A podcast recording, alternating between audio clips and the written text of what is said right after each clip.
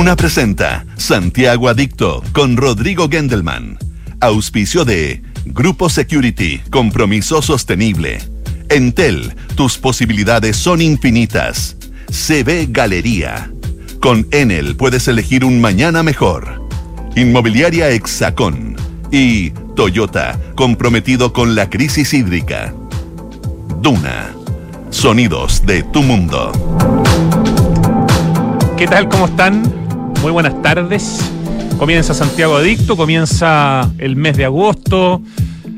Bueno, ya comenzó en la mañana con varios programas y con varias noticias, pero por lo menos es nuestro turno de darle la bienvenida a agosto con este día un poquito frío. Lunes 1 de agosto, 2 de la tarde con 3 minutos. Hoy ya tenemos un programa bien interesante porque vamos a hablar con una persona que tiene un rol súper serio eh, y al mismo tiempo vamos a hablar con un deportista que hace locuras pero absolutamente imposibles de imaginar. Eh, me refiero al nuevo rector de la Universidad de Santiago, de la USACH, Rodrigo Vidal, que es arquitecto. Y buscando un poco en la historia, ya lo comentaremos con él, hay bien pocos rectores eh, universitarios que han sido arquitectos. Por lo tanto, nos parece tremendamente interesante que un arquitecto con magíster, con doctorado en urbanismo, que ha participado en distintas formas en la arquitectura, sea él hoy el hombre que lidera desde hace algunos días los destinos de una de las universidades más importantes de nuestro país y además la que lleva el nombre más lindo, la Universidad de Santiago, ¿no? que antes era la Universidad Técnica del Estado, gran institución que partió en 1941, que en el año 61 inauguró esa impresionante casa matriz o campus que es eh, obra de los arquitectos Brechani, Valdés, Castillo y Dobro, que era una parte de la Quinta Normal y que se mantiene bastante bien y donde se han inaugurado nuevos edificios en los últimos años de muy buena calidad arquitectónica, de Marcino Arquitectura, de Cristian Fernández. Em, muy interesante, creo, a contar un poco además la historia de la Universidad Técnica del Estado, que partió el 41 y se acaba el 81, cuando en dictadura en el fondo se mata ese proyecto y se rebautiza como Universidad de Santiago, pero la Universidad Técnica del Estado alcanzó a estar presente en nueve regiones de Chile. O sea, hay muchas universidades que hoy día conocemos, si no me equivoco, la Universidad de Talca era, por ejemplo, la filial de Talca de la Universidad Técnica y así eh, es un proyecto muy potente y hoy día vamos a conversar con su nuevo rector que insisto es arquitecto. Y en la segunda parte del programa vamos a hablar con un hombre que si ustedes ven el reel que acabamos de subir a Santiago Adicto no van a poder creer lo que hace. Eh, es una cosa que se llama skydiving. Yo, yo no sé si tiene una traducción literal, así como eh, tirar, no sé, pero bueno, es un tipo que en el fondo, Sebastián Álvarez, un hombre que fue parte de la FACH, eh, piloto de la FACH, piloto de guerra, de hecho, siete años, pero quería ser deportista. Y hoy día es un deportista eh, que salta, cuando entrena, salta ocho veces al día eh, en paracaídas.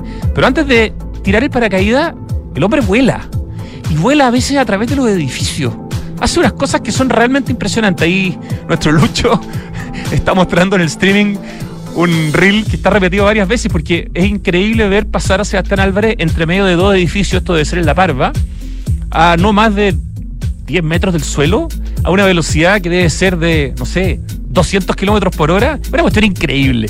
Así que tenemos un programa bien entretenido. Quiero contarles que eh, entre las notas del programa, si bien la semana pasada comentamos la noticia que se había inaugurado el funicular y hablamos con el director del Parque Metropolitano para hablar del funicular. Bueno, el viernes me subí al funicular en la tardecita para hacer un reportaje para Canal 13 y la verdad es que está delicioso el funicular. La carrocería está entera arreglada, está como nuevo. Es color rojo que por lo que descubrieron con las capas, digamos, que tenía de pintura era el color original. Se ve más lindo, se ve más fotogénico, pero lo más espectacular es que el Ahí lo estamos viendo en video. Qué grande nuestro Lucho Cruces, qué rapidez. El cielo, el techo del, funicular ha sido reemplazado y hoy día es un techo transparente. Entonces eso te permite ver Santiago muchísimo mejor. Está mucho más fotogénico, está mucho más instagramero y tiktokero el funicular. Eh, y la verdad es que además arreglaron las estaciones, tanto la estación base eh, de Luciano Kulchevsky como la estación Cumbre de Carlos de Landa, dos grandes arquitectos están arregladas, están preciosas, están con una muy buena iluminación nocturna. Y todavía el horario de tarde permite ver Santiago de noche. Después ya cuando se acerque el verano ya no se va a poder ver. Así que vayan pronto si pueden, que cierra a las 18.45 el funicular. Por lo tanto, desde las, no sé, pues 18 en adelante uno ya empieza a ver el atardecer y el anochecer. El funicular está abierto todos los días de la semana. Los lunes parte ahora, a la una partió y dura hasta las 18.45. Y de martes a domingo se puede ir de 10 de la mañana a 18.45. La entrada desde 700 pesos hasta 5.200 pesos. Y tiene que ver con la edad, tiene que ver con la hora, tiene que ver con el día. Hay muchos factores y los tickets los pueden comprar em, de manera virtual. Pueden tener más información en el Twitter de Parquemet o también en el de Touristic. Así que felicitaciones al Parque Metropolitano, al Serviu Metropolitano que estuvo a cargo de esta obra, a Touristic, que es quien lo opera porque la verdad que el funicular está entretenidísimo. Y una nota que es imposible que no hagamos, o un comentario quiero decir, respecto de la situación de nuestro compañero de trabajo Matías del Río en Televisión Nacional de Chile, a quien por entre comillas, protegerlo, se le ha sacado del aire de un programa político. Esperemos no ver en ningún otro medio de comunicación que alguien por protegerlo se le elimina de un programa y de esa manera, desde mi perspectiva, se le censura. Creo que ha sido muy triste lo que ha pasado en Televisión Nacional de Chile. Matías es un extraordinario profesional. Sí, es compañero de trabajo aquí en Radio Duna, pero yo lo respeto y lo admiro profesionalmente de mucho antes de estar en esta radio. Y más allá, incluso de que lo respetara y lo admirara, me parece que la manera y la forma y los argumentos para remover a alguien de un programa de tipo político, en este caso, en el de Matías del Río, ha sido mal explicado, con un muy mal timing y la verdad es que es tremendamente desilusionante de un canal que debe ser el canal de todos. Así que desde Santiago Adicto, Matías del Río, todo el apoyo, todo el cariño y toda la buena vibra para ti que eres un tremendo profesional. Yo sé que es redundante que lo diga, pero además las palabras de este tipo cuando son cariñosas yo creo que no están de más. Ya, dos de la tarde con nueve minutos. Estamos nosotros aquí con Richie en una cruzada por mostrar más a Kate Bush, quien se ha hecho tan famosa en el mundo con Running Up That Hill, gracias a esa serie de Netflix Stranger Things. Pero Kate Bush es muchísimo más que una canción. Y de hecho nunca hemos mostrado hasta ahora una canción de su primer disco, que es el de Kick Inside del 78, cuando debutó a los 19 años, si no me equivoco, con un disco que es perfecto. Es una obra maestra de principio a fin. Esta es una de sus grandes canciones, aunque todas son extraordinarias. Se llama Oh, to Be in Love. Kate Bush, año 78, Radio Duna. As the light hits you, as you shift along the floor,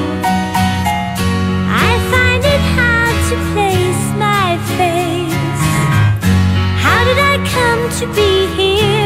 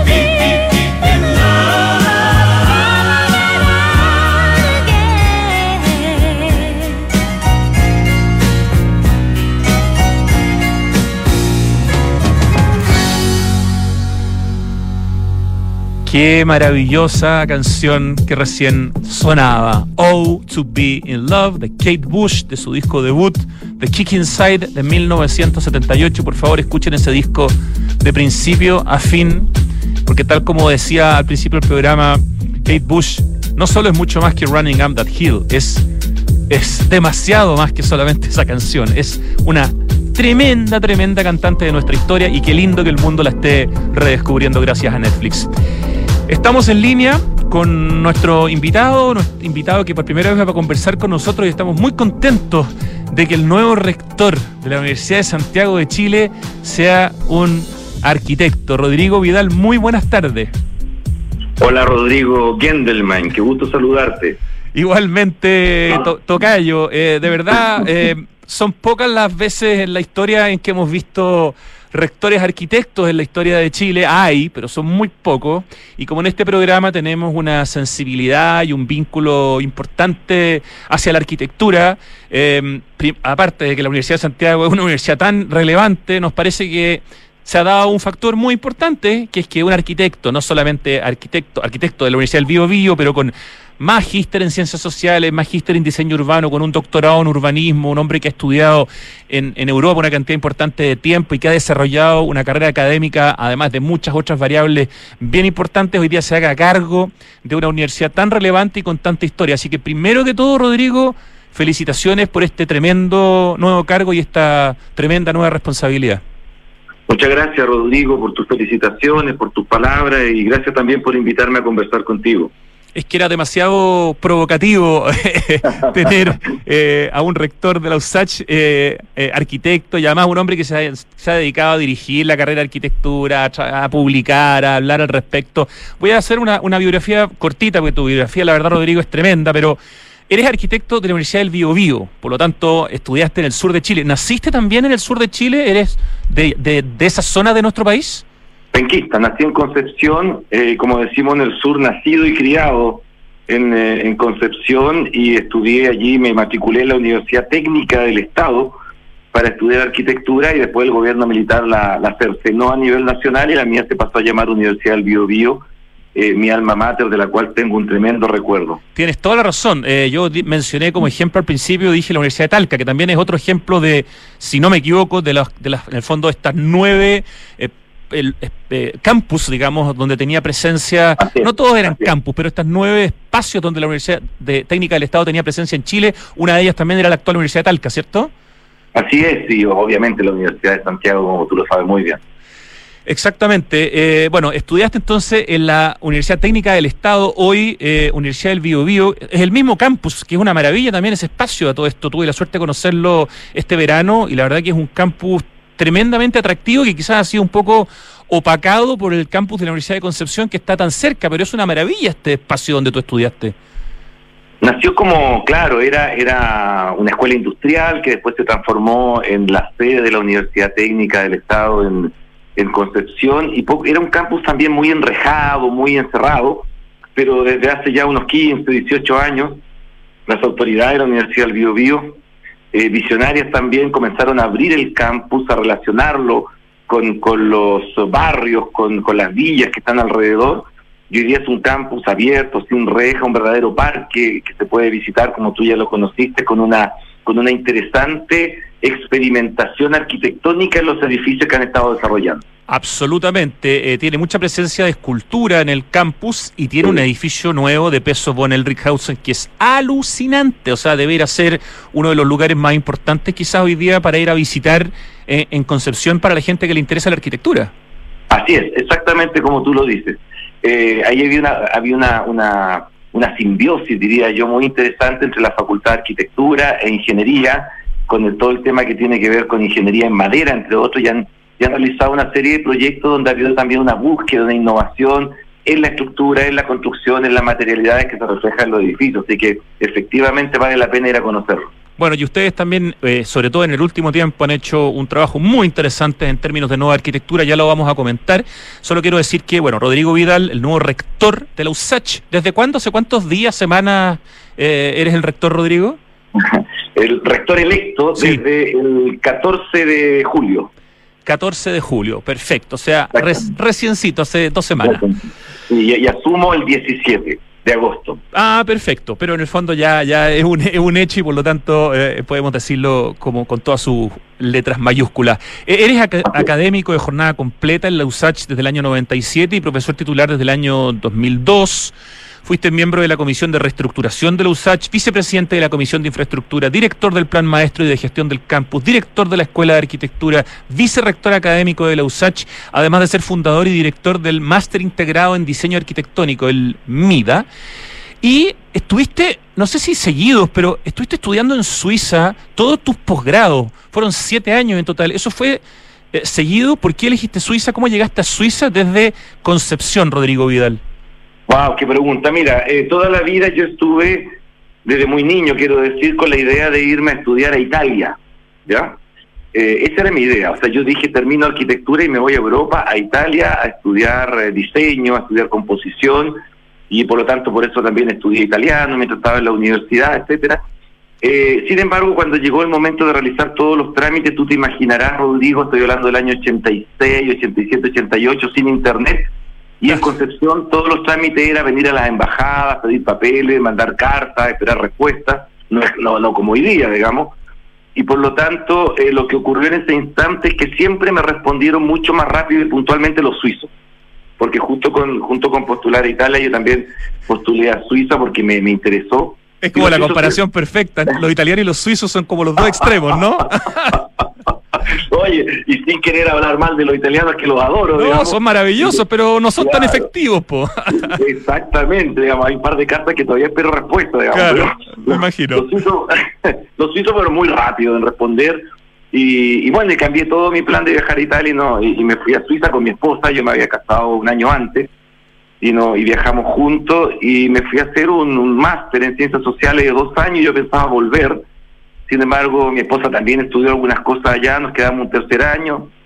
Y después Rodrigo se abrió, yo estaba ya en tercer año, un concurso público eh, para un cargo de profesor eh, de media jornada en la Universidad de Ginebra. Y postulé junto a otros 20 personas y gané el concurso público. Y por lo tanto ahí prolongamos nuestra estadía, nos quedamos cuatro años más eh, y yo fui profesor de la universidad, media jornada en este concurso y paralelamente realicé este segundo máster y por lo tanto todo esto se alargó a siete años finalmente. Y entonces el doctorado, que también lo hiciste en Suiza, ¿lo hiciste desde Chile después? Eh, ¿Cómo fue eso? Ajá. Así fue. Yo el año 97 me vine a la Universidad de Santiago y dejé inscrito mi programa de doctorado y lo, inicié allá en Suiza. Con mi, con en la los dos primeros másteres lo hice en la Universidad de Ginebra y el doctorado lo hice en la Universidad de Lausana o Lausanne. Mm, y, lo dejé inscrito y comencé a trabajar y viajé cada año, el 97, 98, 99. Y ya el año 2000 fui, lo defendí eh, y obtuve el doctorado en agosto del, del 2000. O sea, estuviste vinculado prácticamente una década con Suiza. ¿Has seguido visitando ya por razones, no sé, de amigos que habrás dejado o, o simplemente por el cariño que le tienes a ese terruño Suiza en los últimos años? Antes de la pandemia, digo.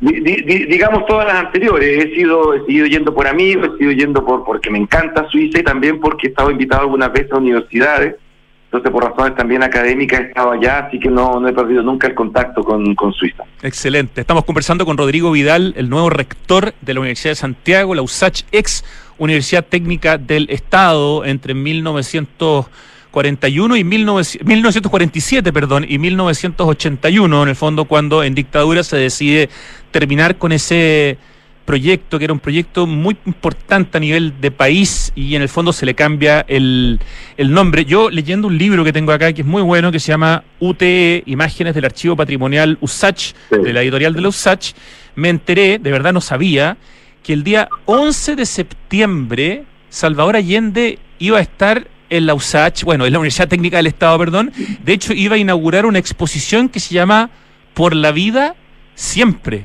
Es una, es. una cuestión increíble, incluso el nombre de la exposición. Así es, es, es así es. Y lamentablemente ocurrió un hecho en paralelo a la avenida del presidente, que como tú sabes no logró llegar. Así parece. mm. Y es que eh, estaba invitado a hacer una presentación artística eh, para la avenida de él, eh, estaba invitado Víctor Jara. Ah, claro. Y Víctor Jara estaba en gira fuera de Chile, y entonces eh, habían pensado reemplazarlo por otra cantante. Y cuando Víctor supo que venía el presidente Allende, él re- reorganizó toda su cosa para estar el 11 de septiembre Oh, en la mañana. Increíble. O sea, Sí, si no, Víctor probablemente se habría salvado. probablemente se habría salvado. Ahora Víctor era un fanático de la fotografía, no, no era un profesional como Gendelman, tal vez, pero, pero era fanático de la fotografía. Y entonces cuando se produce el golpe de Estado, él sale a sacar fotos, sale, en fin, y por ahí ya lo pillaron. Ah, lamentablemente. Oye, y al día siguiente, el día 12 de septiembre, yo no sé si esto lo sabe todo el mundo, yo no lo conocía en detalle, eh, la Universidad Técnica del Estado recibe dos disparos, pero no de una pistola, de una pieza de artillería de 75 milímetros, o sea, que impactan en como en el edificio central, ¿no es cierto? Así es, en el caso central, así es. Eh, y- donde estaba el rector Kirchberg. donde estaba el rector Kirber, que como consecuencia tiene que exiliarse durante una década. Mueren, hay 42 personas detenidas desaparecidas de la UT y 52 personas ejecutadas políticas. O sea, el, el desastre que significó para la Universidad Técnica del Estado, eh, me imagino que esto es la suma de gente que era de Santiago como también de otras partes de Chile, fue, fue impresionante. Probablemente es una de las instituciones más marcadas, digamos, por lo que pasó en esos días de septiembre en nuestro país. Eh, yo me atrevo a decir, eh, Rodrigo, que está efectivamente abordando un tema muy sensible, muy delicado en la universidad y en el país. Eh, la universidad, digamos, la, el- la dictadura militar se ensañó con la Universidad Técnica del Estado, especialmente en Santiago. Yo soy, mm, digamos, conocedor del tema, como también lo hizo con la Universidad de Concepción. Tú sabes que ahí estaba la sede del MIR y por lo tanto también ahí fue muy fuerte el ensañamiento del gobierno militar. Y esto ha significado, Rodrigo, heridas difíciles de sanar hasta el día de hoy, eh, donde tenemos hoy día mm, personas, colegas que en su momento estuvieron en, en la universidad, que hasta el día de hoy tienen recuerdos, ya muchos de ellos han ido jubilados, la mayoría obviamente falleció, pero ha sido, ha sido difícil porque ocurre todo lo que tú estás narrando del año 73, Después cuando se, se produce la transformación, el año 81, ese es un golpe ya letal y definitivo a la Universidad Técnica del Estado. Y hasta el día de hoy tenemos una corporación UTEUSACH que justamente hoy día en la noche está eh, conmemorando los 147 años del nacimiento de Enrique Kirber, que intenta mantener con vida esto, esta memoria de la, de la universidad.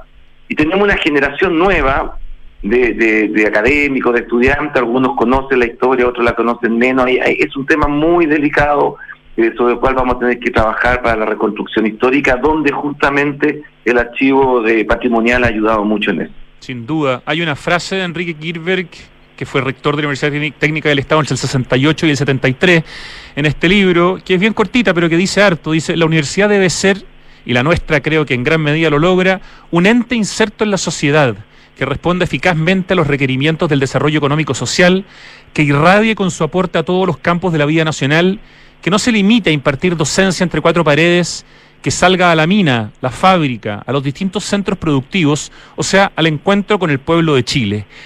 Considerando el tipo de proyecto que era la Universidad Técnica del Estado y el proyecto que es hoy la USACH, dadas las circunstancias y el cambio que se produce del 81, ¿Qué, qué, qué líneas en común con esa frase y esa visión de Enrique Kirchberg tiene hoy el nuevo rector de la USACH, Rodrigo Vidal, con quien estamos conversando? ¿Qué, qué parte de ese espíritu sí se puede mantener? Porque hay algunas cosas que son imposibles, digamos, de, de poder eh, emular hoy día por el proyecto que había eh, cuando era la Universidad Técnica del Estado, Rodrigo.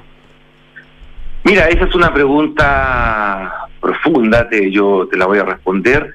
Y, para responderte quiero citar otra frase de él que me, que en la continuación de la que tú acabas de decir, me identifica y tiene que ver con lo que te quiero responder. Eh, el rector Kirber dice, si la universidad se aísla del medio social, si se estanca en bajos niveles científicos y tecnológicos, si la dirigen pequeños grupos personalistas, si no la construyen diariamente profesores, funcionarios y estudiantes, si es en suma una institución paralizada, insular y antidemocrática, entonces quiere decir que no cumple su misión contemporánea y que no le queda otro fin que transformarse o desaparecer.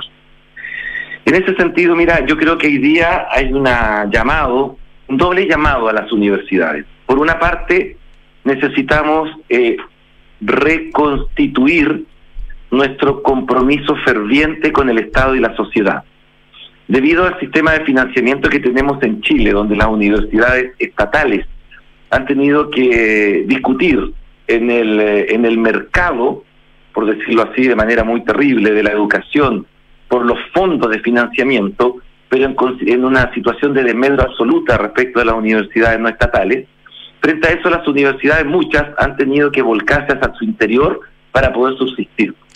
Creemos que hoy día hay que hacerse la pregunta de cómo volver a tener un impacto potente, un impacto real, un impacto grande sobre la sociedad, acompañando a la sociedad y acompañando al Estado en todas las decisiones que el Estado debe tomar, que son muchas en Chile, como tú lo sabes, en el plano económico, ambiental, político, cultural, social, tecnológico, científico, etcétera. Por lo tanto, ¿cómo, cómo volver a recomprometernos? No digo que las universidades, la Universidad de Santiago no lo esté haciendo, pero a recomprometernos en una escala, en una, en una envergadura que permita eh, tener un impacto real en el, en el medio externo. Y por otra parte, eso va a ser posible en la medida que reconstruyamos comunidades universitarias.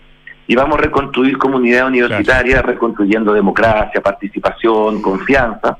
Y por lo tanto creo, creo y ahí y ahí donde converjo con el con el rector Kirber, construcción de comunidad sobre la base de principios de democracia y participación y construcción de excelencia, calidad, pertinencia, anticipación para atender las demandas del Estado y la sociedad, son dos elementos que, que vamos a seguir trabajando para seguir recuperando. Rodrigo, y en términos de presencia en la discusión en el espacio público, eh, tú en, en, tu pasado has, sido, has escrito columnas en distintos medios, has tenido cierto nivel de participación pública.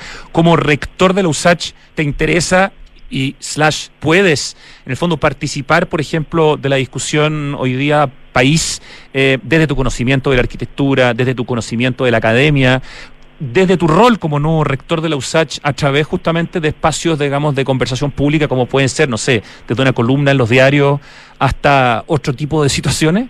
¿Está dentro de alguna manera de ese perfil eh, o, o, no es parte de este nuevo rol que te va a tocar? Está absolutamente dentro del perfil. Eh, creo que es responsabilidad de las rectoras y de los rectores, sobre todo de las universidades estatales, que hagamos eso eh, pero decir también que no es solo una, no está solo en el perfil del, de la autoridad máxima, sino que también yo voy a impulsar a nuestras académicas y académicos a partir de sus diferentes eh, disciplinas, de sus diferentes eh, experticias que también lo hagan. Yo creo que una tarea fundamental de una autoridad es eh, colocar en el espacio público también a aquellas expertas y expertos que tenemos en la universidad desde sus temas y de los cuales tenemos mucho que aportar la Universidad de Santiago, por supuesto, pero también las demás universidades del Estado. Averiguando respecto de qué rectores eh, arquitectos ha tenido nuestro país, solamente logré dar con tres casos aparte del tuyo y quizás tú... Eh, puedas aportarnos con alguno más, pero de verdad que he hecho un trabajo exhaustivo. El más famoso de todo, Fernando Castillo Velasco, ah. ¿cierto? Que además es uno de los responsables del, de la construcción de la Universidad Técnica del Estado hoy día USACH, eh, que fue el rector de la Universidad Católica, ¿no es cierto? Sí, así es. Después en tu universidad donde estudiaste, la Universidad del Bio, Bio estuvo Roberto Goicolea, Premio Nacional de Arquitectura, igual que Fernando Castillo Velasco, también como rector. Así es. Y el tercer caso que logré averiguar es René Martínez Lemón en la Universidad Central, también un destacado arquitecto que fue rector de la Universidad Central.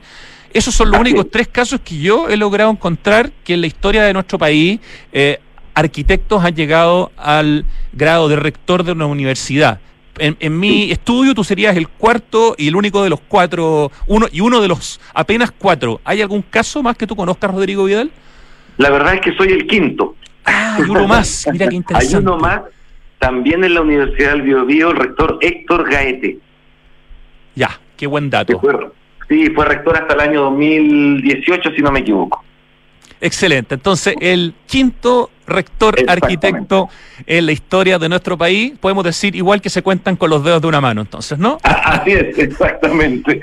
Genial, ya ese era un dato que me parecía re, re interesante. Eh, eh, año 61 se inaugura esta obra eh, como parte de la Quinta Normal para un espacio universitario, para la Universidad Técnica del Estado de Brechani, Valdés, Castillo, Huidobro. Eh, tú ya llevas una cantidad importante de tiempo trabajando en este espacio. ¿Qué, significa para alguien eh, poder tener la suerte, desde mi perspectiva, yo encuentro que el campus de la USACH es un lugar magnífico y el barrio, de hecho, vincularse con la, con la Villa Portales, vincularse con la Quinta Normal, vincularse con la Alameda, vincularse con el metro. ¿Qué, significa eh, para un arquitecto eh, poder vivir su vida laboral en un proyecto diseñado por una de las oficinas de arquitectura más importantes de nuestra historia, Rodrigo? Mira, significa varias cosas. Primero, un tremendo orgullo. Eh, es interesante, por ejemplo, nuestros estudiantes de, de, la Escuela de Arquitectura, cuando uno les enseña y les quiere mostrar ejemplo, tenemos un ejemplo aquí mismo en el campus, digamos, de lo que fue la arquitectura moderna, y como tú lo sabes muy bien, eh, fue la misma oficina que diseñó también eh, la Villa Portales, que Así está al lado. es. Así y por lo tanto tenemos un conjunto, hay UT Villa Portales que nos permite mostrarle a los estudiantes los principios del movimiento moderno, aquí directamente en la comuna de Estación Central. Por tanto, primero un orgullo, eh, tuve obviamente la fortuna de conocer y de interactuar no poco con Fernando Castillo Velasco con Héctor Valdés, dos grandes maestros de la arquitectura. ¡Qué envidia! Sí, sí, mira, con, con, don Héctor fue algo muy bonito.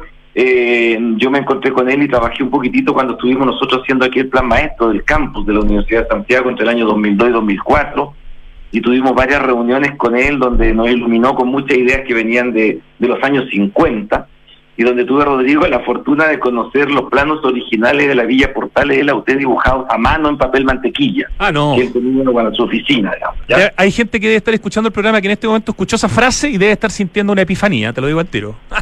Sí, y lo estoy haciendo solo para sacarle pica, no, no, no, no, bien. ya. Pero también, también contarle que esos planos están hoy día guardados y, y- y- y custodiados en la biblioteca de la, de la Facultad de Arquitectura de la Universidad Católica de Chile. Eh, tal vez puedan ser consultables, eso lo ignoro, digamos. Pero bueno, tuve, la, tuve esa fortuna y también con, con don Fernando Castillo Velasco, que desde esta Escuela de Arquitectura tuvimos, tuvimos bastante eh, comunicación. Por lo tanto, lo primero, orgullo. Lo segundo, y aquí voy a estar en un plano un poquitito más técnico-académico, Sí.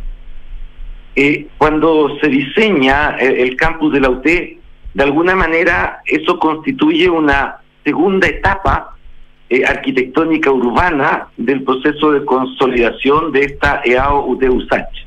La primera fue efectivamente la construcción del edificio de la Escuela de Arte de Oficio, que para nuestros auditores, cuando uno pasa por la Avenida Ecuador, pasando el planetario, hay una reja y luego viene un edificio antiguo de ladrillo, esa es la Escuela de Arte y Oficio. Súper construida- antiguo. Muy antigua, inaugurada en 1886 Exacto. Y declarada Monumento Nacional 100 años más tarde. Y ese edificio tenía algo bien particular, Rodrigo, yo sé que a ti te gusta mucho la arquitectura. Era un edificio que rodeaba patios y tiene seis patios en su interior, eh, maravilloso. Es una maravilla ese mar, espacio, sí, es, es una una joyita. maravilla. Sí, absolutamente de acuerdo. Y no es tan conocido, ¿ah? Es menos conocido No. que la parte de arquitectura moderna, digamos, de la UT, USACH de Brechani, Valdés, Castillo y Dobro. Exacto, y, fíjate que te lo estoy comentando porque el concepto de arquitectura que había atrás, detrás era tener patios protegidos del medio externo. Piensa tú que en la época que estamos conversando todo esto era rural, ¿ya? Y por lo tanto era, era proteger espacios porque allí vivían estudiantes, eh, porque estaban en régimen de internado. Claro. El primer, el primer piso eran salas de clase y el segundo piso era el internado. Allí también vivía el director. de la Escuela de Arte y Oficio y tenía su oficina. Luego, cuando vamos al, al año 1961 en adelante, ¿no es cierto?, con la Universidad Técnica del Estado y, y- y esta oficina de arquitectura de Brescian y los demás colegas, se, se invierte la lógica. Ahora son edificios en un gran patio. Es al revés. Ah, perfecto. ¿ya? O sea, conversan directamente, eh, en el fondo, con, con su historia, ¿no? Exactamente. Entonces, pasamos de patio rodeado de edificio a edificio rodeado de patio. Entonces, tú, tú caminas por detrás de la, de, la, de la Casa Central, la Facultad de Química, la, la Facultad de Derecho, Humanidades, y te das cuenta que son edificios medio de pastos, patios, foro griego. Es- es- es- eh, nosotros a los estudiantes les decimos, mira, en la EAO el lleno rodea el vacío, en la UT el vacío rodea el lleno. ¿Ya? Mejor Ca- cambia definido imposible. Claro, mira, cambia el concepto. Yo creo que, o sea, yo tengo muy claro por, por don Héctor Valdés que ellos lo tenían clarísimo, digamos. ¿ya? ¿Por qué te lo comento? Porque creo que hay dos momentos de la arquitectura universitaria que de alguna manera tú empiezas a ver similitudes en el campus de la Biobío, en el campus de la Universidad de Concepción, en la Universidad Austral, similitudes con esta mirada de la relación entre edificio y espacio público. ¿ya? Hay, hay una relación ahí que se establece. La pregunta que hoy en día nos tenemos que hacer es, ¿y cómo tiene que ser la arquitectura universitaria hoy? Esa es la pregunta. Entonces, tú ves que han aparecido edificios, los han construido algunos edificios, algunos arquitectos notables, en todas partes han construido edificios. La pregunta es cómo tiene que ser la arquitectura universitaria hoy día. Y en eso estamos, Rodrigo. Cuando nosotros hicimos el plan maestro del campus, desde allí no estamos haciendo esa pregunta. Al respecto, estamos conversando con el nuevo rector de la Universidad de Santiago, de la USACH, Rodrigo Vidal, que es arquitecto, doctor en arquitectura. Eh, siento que en los últimos años, con esta inversión económica, además, que probablemente es más importante, creo yo, que la que se puede haber hecho en décadas pasadas, en edificios como el que ha hecho Cristian Fernández, el mismo arquitecto del GAM, eh, o Marcino Arquitectura, que son unos capos del tema de la arquitectura de educación.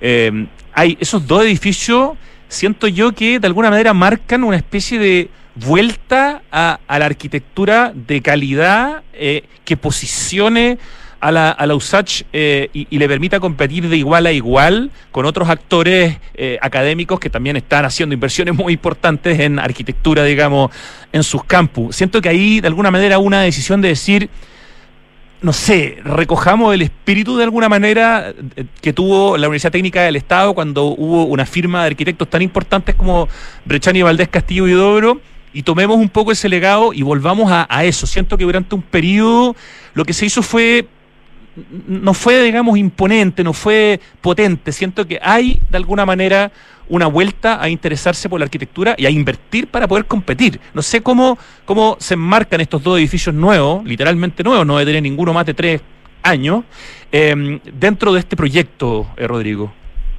Sí, lo- lo- los dos se inauguraron hace un año, efectivamente, como tú dices, son muy nuevos.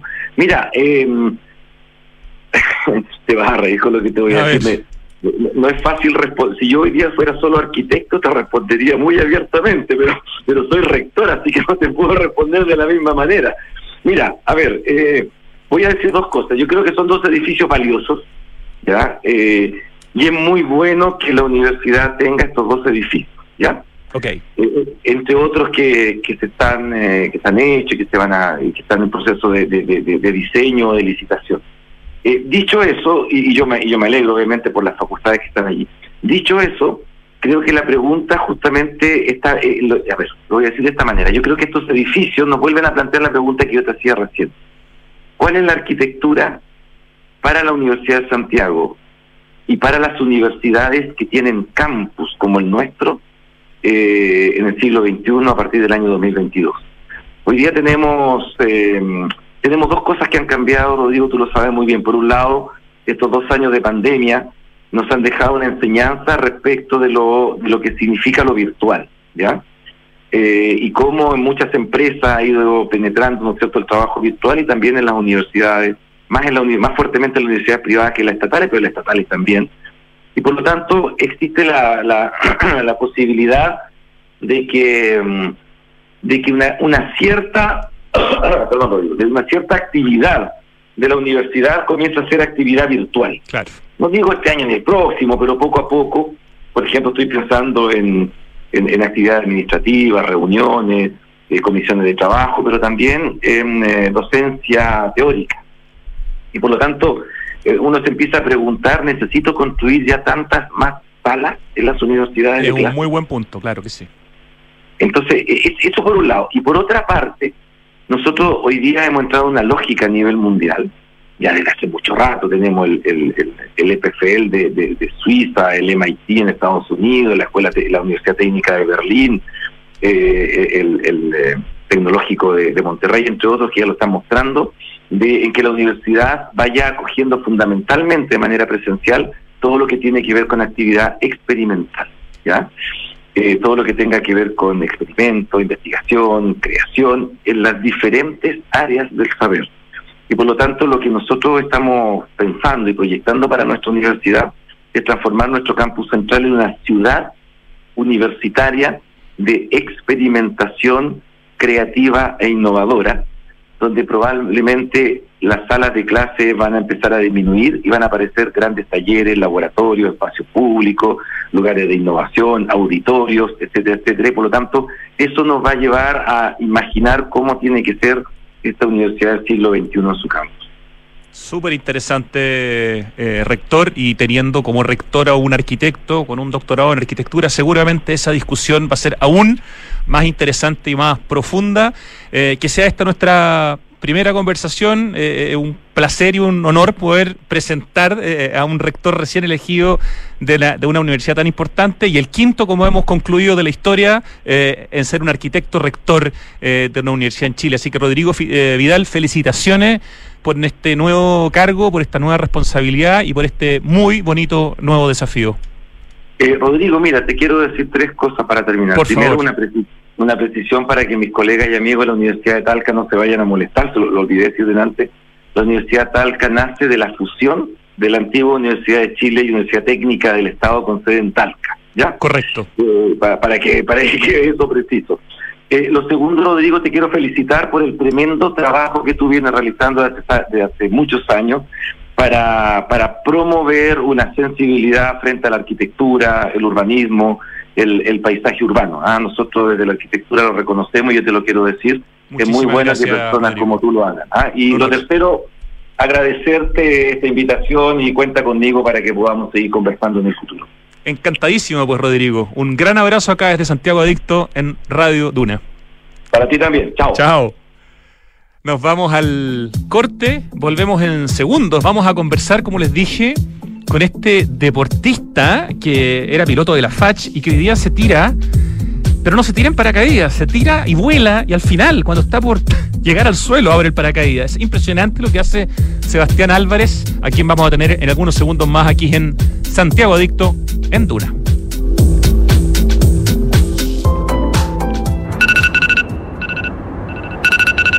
No esperemos que se nos acabe el tiempo para hacer algo por el medio ambiente, la sociedad y el futuro. El momento de actuar es hoy. Por eso, en Grupo Security estamos trabajando para seguir contribuyendo en el desarrollo de un mundo más sostenible, mejorando nuestro desempeño en los factores ambiental, social y de gobierno corporativo. ¿Y tú, qué huella quieres dejar? Conoce más sobre las iniciativas de sostenibilidad de Grupo Security y sus empresas en security.cl. Huella Security, compromiso sostenible. Los ríos cambiaron, ya no traen agua. La nieve cambió, ya no está. Las lluvias cambiaron, hay muy pocas. El planeta está cambiando. Ahora es urgente que cambiemos nosotros. Se acaba el tiempo y se acaba el agua. Cuidémosla. Cada gota cuenta. Aguas andinas, así de claros, así de transparentes. No pierdas la oportunidad de invertir en el mejor sector de Vitacura. Conoce Lift de Inmobiliaria Hexacón y su estratégica ubicación en un consolidado barrio, próximo al Estadio Manquehue, Clínica Alemana y la variada oferta educacional y comercial de los alrededores. Lift es vanguardia y diseño. Seis pisos articulados alrededor de un atrio de gran altura. Lift de Inmobiliaria Hexacón es un proyecto con foco en la arquitectura.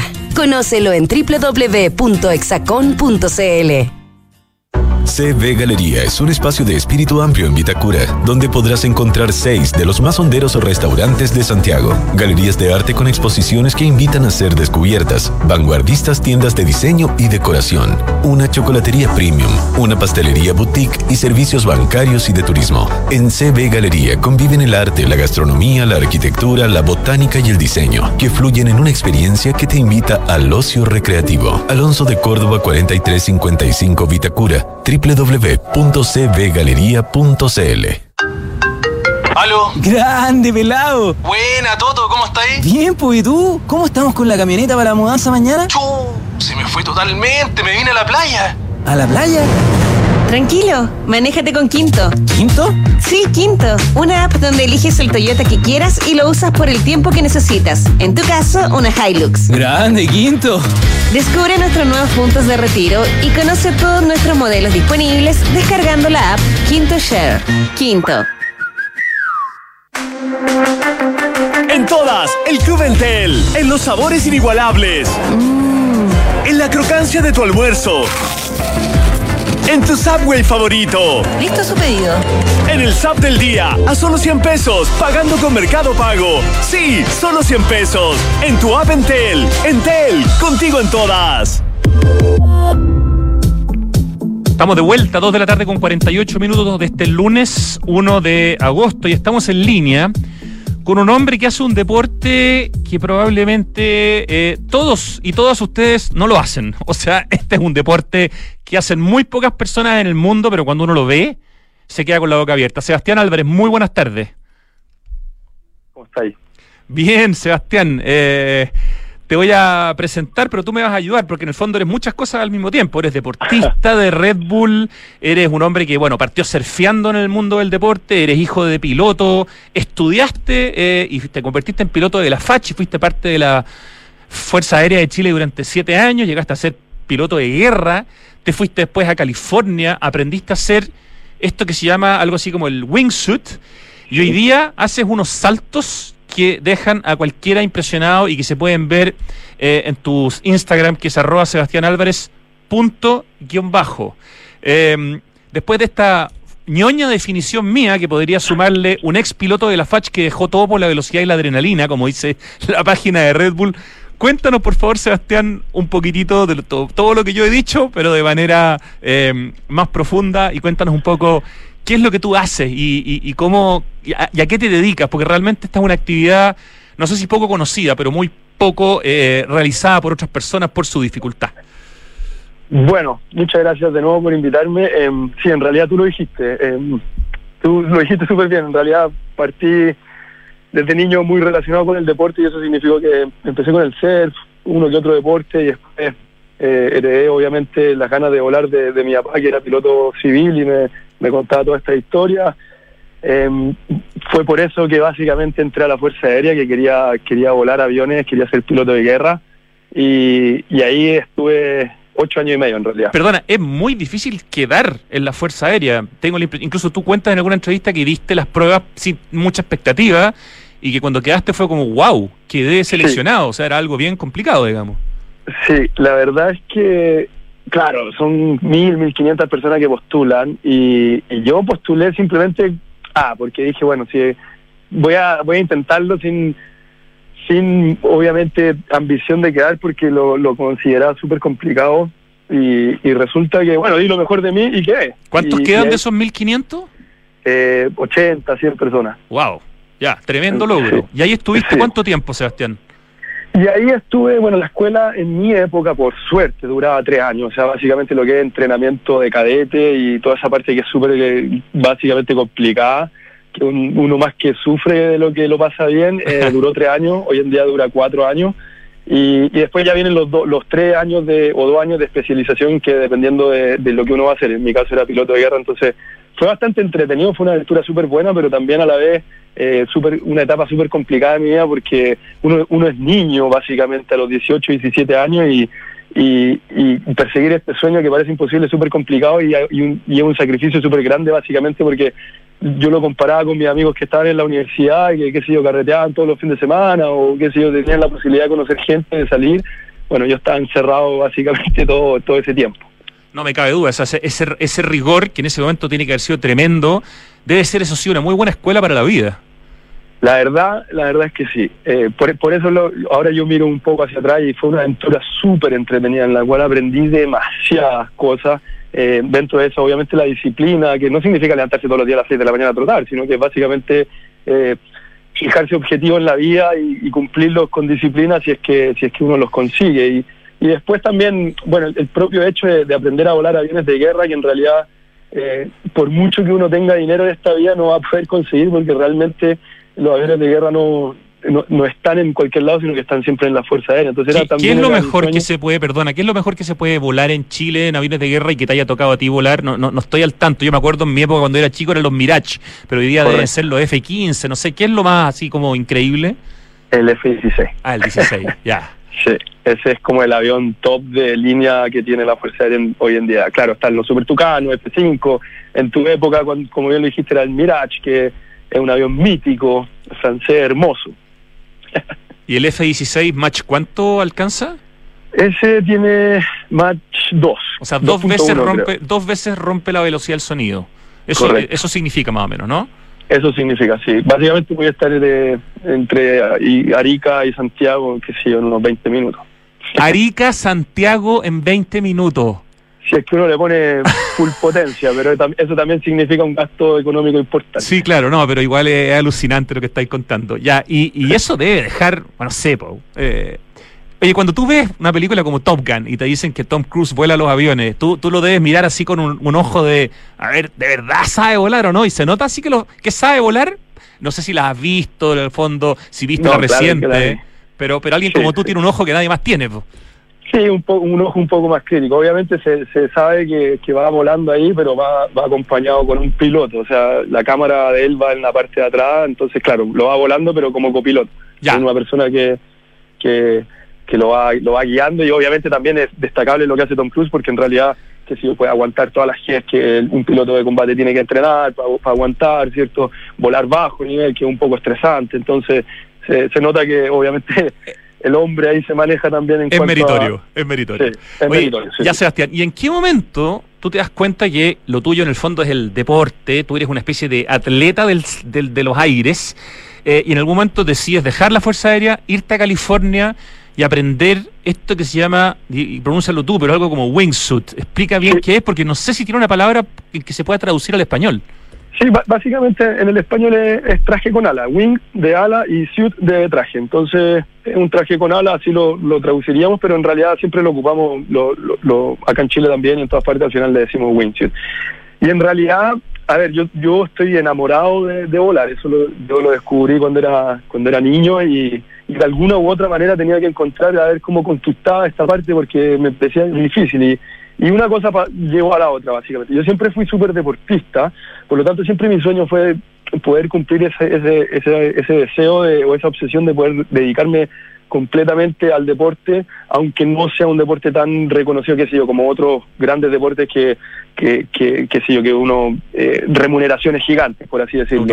Entonces, entonces busqué la, ahí la manera. En, en la Fuerza Aérea me enseñaron a saltar en paracaídas. O sea, hice el curso de piloto, de, perdón, de paracaidista militar, que son estos tipos que te tiran a baja altura con un paracaídas redondo y, y ahí tú ves cómo sobrevivís si es que caíste bien. Y, y, y la verdad es que fue un curso súper entretenido antes de empezar a volar aviones y me quedó gustando mucho. Entonces ese bichito también lo dejé ahí como, esa semillita la dejé guardada y, por otro lado tenía la parte de la familia que me decía, oye, si entraste acá, termínalo por favor porque tuviste que, que, que esta oportunidad no se da en cualquier parte, ¿cierto? Y pertenecer a una fuerza aérea, eh, sobre todo como la de Chile, que en realidad es, es bastante reconocida a nivel mundial, eh, no lo iba a dejar pasar. Entonces terminé mis horas de vuelo, terminé mi curso de piloto de guerra y, y junté un poco de platita y, y ya con eso me, me fui a, a California. ¿A y- estudiar esto? ¿A capacitarte? ¿Cómo uno entrena eso? ¿Cómo uno, uno entra a una escuela? ¿Cómo, cómo se estudia esta cuestión?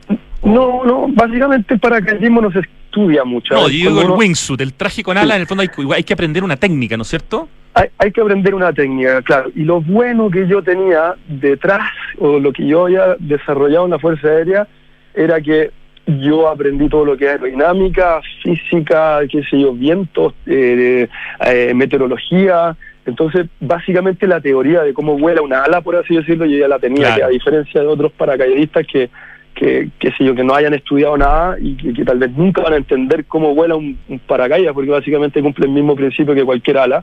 Hay gente que todavía yo sé que salta y no tiene idea por qué vuela un paracaídas, ¿cachai? Entonces, bueno, todo eso yo lo tenía de background eh, y, lo, lo pude llevar.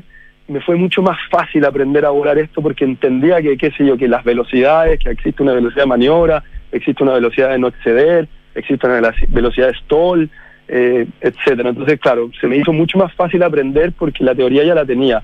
Y, y, y por otro lado, yo le puse todo el esfuerzo, digamos, deportivo, que, que también se me hacía relativamente fácil dedicarme a los deportes. Entonces, ahí ahí fue como de a poco haciendo todo match y, y, llegó ya al punto en que en que los instructores míos cuando me decían que, que era bueno para el paracaidismo me empezaron a decir, oye, ¿por qué no, no lo pensé en dedicarte profesionalmente a esto? Y le hice caso, me tiré a la piscina y, y nada, y aquí vamos, feliz. Ya, y tú hoy día eres un atleta Red Bull. ¿Eso significa que eso te, no sé, te da un tipo ponte tú, de ingreso, una cierta estabilidad para tú poder dedicarte en el fondo a esto que te interesa? Eh, ¿cómo, ¿Cómo vive un atleta del, del wingsuit, en este caso un atleta Red Bull que debe tener una cierta categoría, ¿no es cierto? Y que hace locuras maravillosas como esta que nosotros subimos hace poco al Instagram de Santiago Adicto, que ya tiene casi 38 mil visualizaciones en menos de una hora, que eres tú pasando entre medio de unos edificios que yo creo que están en La Parva, ponte tú. Están en la parva. En la barba. ¿A qué velocidad pasas por ahí? Ahí tengo que haber pasado unos 300, unos 280 o unos 320 por ahí. Y ya casi como al 85-90% de lo que da ese traje para poder volar. ¿Y a qué altura? ¿10, 12, 15 metros? No, no más que eso, sobre el nivel del suelo, ¿no? En un momento. Sí, unos 4 metros. 4 metros, no.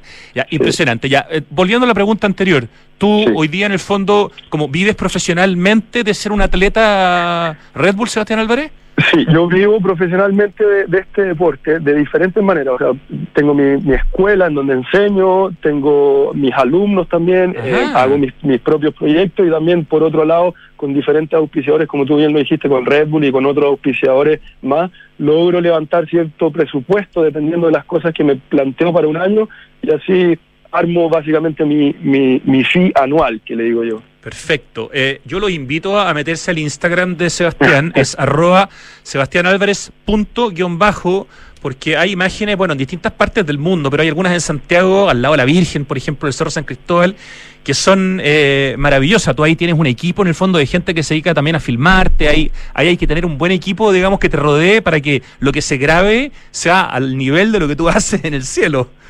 Sí, correcto. La, la verdad es que lo mismo. El, el camarógrafo también tiene que estar un poco entrenado para poder filmar esto, que en realidad pasa todo súper rápido y todo lo que vuela obviamente es rápido. Entonces me ha costado encontrar algunos camarógrafos, pero al final ya repitiendo diferentes proyectos hemos encontrado. Acá en Chile tengo un equipo, en Estados Unidos y en Europa también tengo otro equipo, que al final son mis amigos, que básicamente los meto en los proyectos y- y vamos haciendo cosas entretenidas.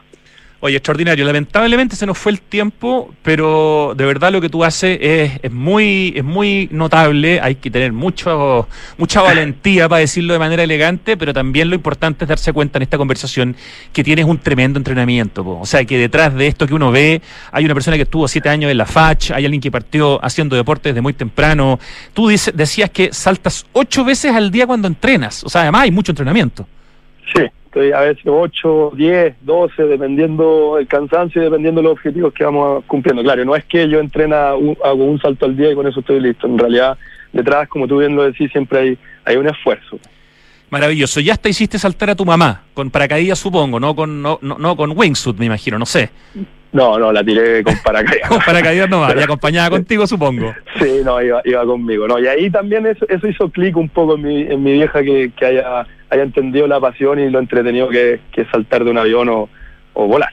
Notable, yo encuentro increíble lo que haces, pura admiración, vamos a estar súper atentos a tus videos porque eh, además me doy cuenta como la gente raya, o sea, ya eh, está pasando los 40.000 visualizaciones en menos de una hora, un reel contigo repetido cuatro veces, pasando entre medio de esos edificios ahí en la cordillera, es una cuestión maravillosa, Sebastián, felicitaciones eh, y un gran abrazo desde Radio Duna y mantenernos a- a- al tanto de, tu, de tus actividades para ayudarte también a difundirlas porque creo que puede ser interesante, por ejemplo, aprender con las clases que tú haces eh, para la gente que nos está escuchando.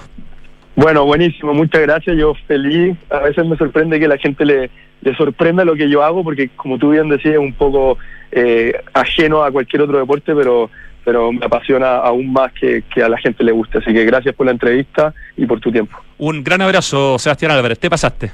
Igualmente. Llega el momento final, pero no menos importante, de Santiago Adicto, el acertijo musical. Ayer caminaba yo por el barrio Italia, Ricardo, y entré a The Jazz Corner, un local donde se toca jazz todos los días de la semana, salvo un día en que se toca blues.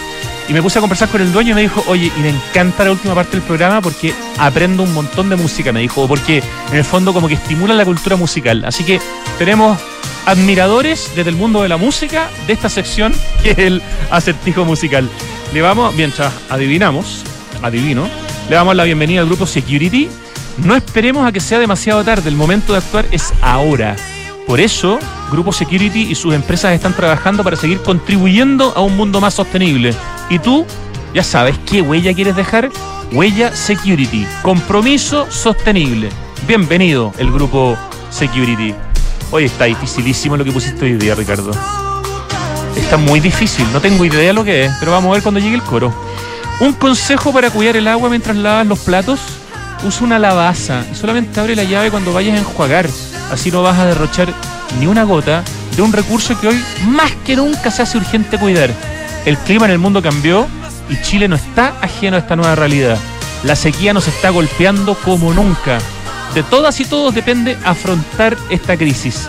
Cuidemos el agua, cada gota, cada esfuerzo cuenta. Aguas andinas. No, si yo sé que es una canción muy famosa, pero está muy difícil. Yo creo que esto tiene pinta de One Hit Wonder o algo así. Oye, en CB Galería, un espacio que nos encanta recomendar, hay espíritu amplio en Vitacura. Encuentras seis de los más honderos restaurantes de Santiago, galerías de arte como la Isabela Ninat, vanguardistas tiendas de diseño con unas tremendas alturas preciosas esas tiendas, son increíbles. Decoración, gastronomía del mejor nivel, una pastelería boutique que es una tendencia y diversos servicios. Alonso de Córdoba 4355 Vitacura, www.cvgalería.cl, un lugar que además tiene una deliciosa arquitectura y mucho arte integrado a la arquitectura. Oye, mantén tu cuenta al día y conserva el beneficio de la ley que subsidia las deudas generadas en pandemia entre marzo 2020 y diciembre de 2021. Desde agosto será aplicado automáticamente en la boleta de los beneficiarios que cumplan los requisitos. Infórmate en enel.cl. Y la crisis hídrica, como sabemos, está aquí y cada litro cuenta. Por eso, en Toyota tuvieron la gran idea de reducir el uso del agua, comenzando con el servicio de lavado en sus concesionarios. Hoy se ahorran 100 litros de agua potable por cada auto que va a un concesionario Toyota y también Lexus. Súmate y conoce más en toyota.cl. Ir en bicicleta al trabajo, conocer al vecino reciclando, recibir a tus amigos con una vista inmejorable de la ciudad, eso es vivir conectado a tu barrio. Conoce Casa Bustamante, un muy bonito proyecto y muy bien ubicado de Hexacón, la inmobiliaria del Smart Living. Oye, la canción conocía, pero no tengo idea. Oye, ¿hicieron ya el recorrido virtual de la Torre Entel? Esto se lanzó en el marco del Día de los Patrimonios y quedó arriba en informacioncorporativa.entel.cl. Ustedes pueden hacer el recorrido porque la Torre Entel es un lugar al que no se puede acceder. De verdad que es imposible, ni siquiera la gente de Entel va mucho porque tiene un ascensor que es para dos personas. Eh, entonces la verdad que es mucho mejor conocerlo virtualmente y este recorrido está muy entretenido y puedo mirar las vistas, puedo ver las antenas, está espectacular. Recorrido virtual de la Torre Entel en informacioncorporativa.entel.cl. Ya, esto se llama algo así como Waiting for a Star to Fall, ponte tú. Ya, la canción la saqué porque la dicen todo el rato. Pero necesito un poco de pistas con la banda. Es una banda, ¿o no? ¿Banda de mujeres o banda de hombres o banda mixta? Banda. ¿Cuántas palabras tiene el nombre de la banda? Tres. ¿Con qué letra empieza la primera palabra? B larga. ¿Con qué letra empieza la segunda palabra? B, M. ¿Y la tercera palabra? B, M, G. ¡Ay, no! Debería saberlo y no sé. La segunda letra de la primera palabra. Los. Bo- la segunda, la tercera letra de la primera palabra. Bo. ¿Ah? Y. Boy meets girl. O girls. Uy, esta banda no la escuchaba hace 300 años. Boy meets girl waiting for a star to fall. Pertenece a una banda sonora muy conocida. ¿De qué película, Ricardo? ¿Te acuerdas? Ya nos recordaremos. ¿Qué nota me pones? Un cuatrito. Por lo menos partimos con azul la semana. Está dificilísimo el nombre del grupo. Boy Meets Girl, Waiting for a Star to Fall.